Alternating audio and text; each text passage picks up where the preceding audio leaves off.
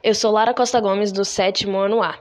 Eu fiz o passo 1 um com a minha irmã. Não tive muita dificuldade, porque em festas de família eu vejo meus tios fazendo a dança e eles até me chamam às vezes, mesmo não tendo muita noção.